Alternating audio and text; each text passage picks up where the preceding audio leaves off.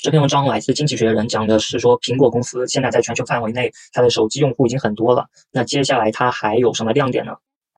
那就说随着全球的智能手机市场开始趋于成熟，那苹果手机对于公司的这种主导地位开始下降。那在就是最高峰的时候，呃，手机占到公司收入的三分之二。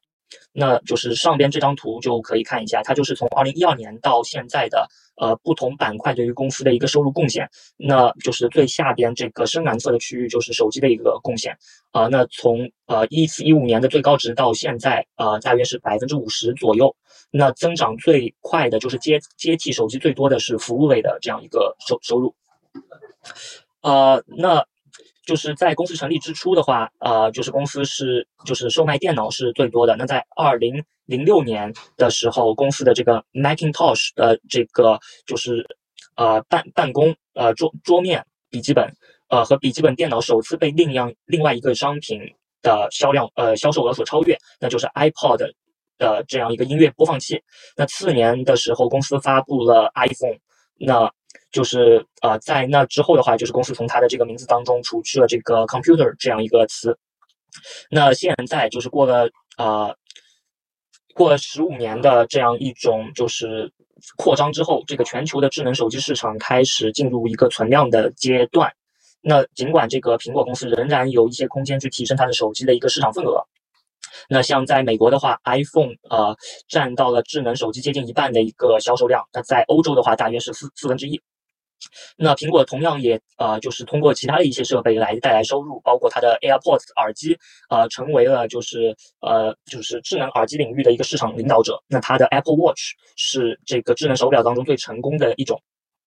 那公司的一些人，他们呃公司内部的一些人，他们预测就是公司随后会。随后进军这个医医疗行业，呃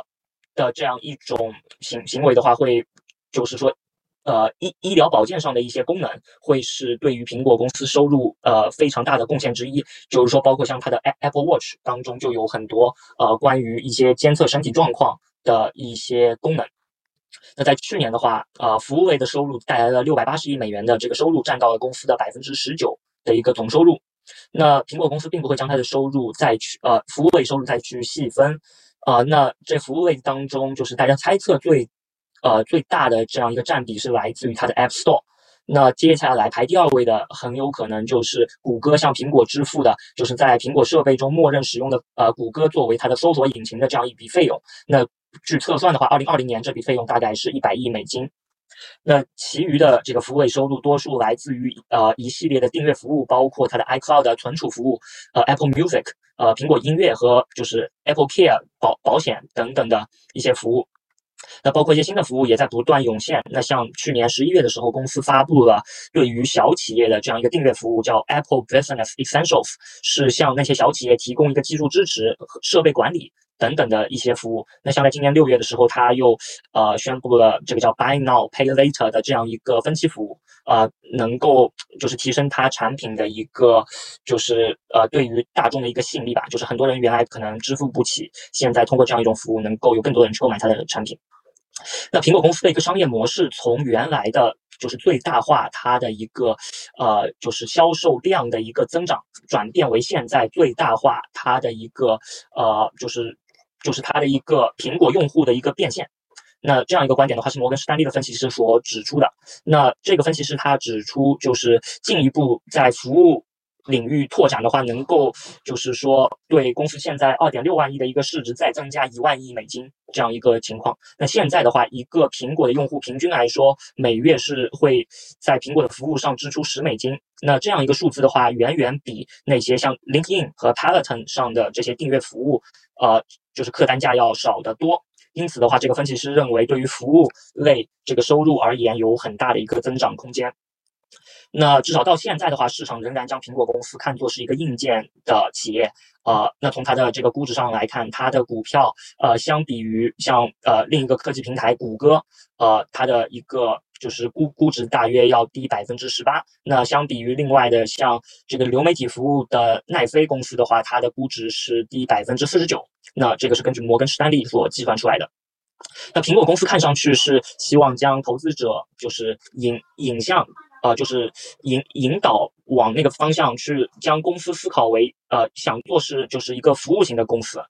那像现在的话，比方说它就是在最近几年就是不断的去披露它的所谓的就是一些活跃的设备数量和一些包括呃这个付费的账户数数量等等这样一些数据。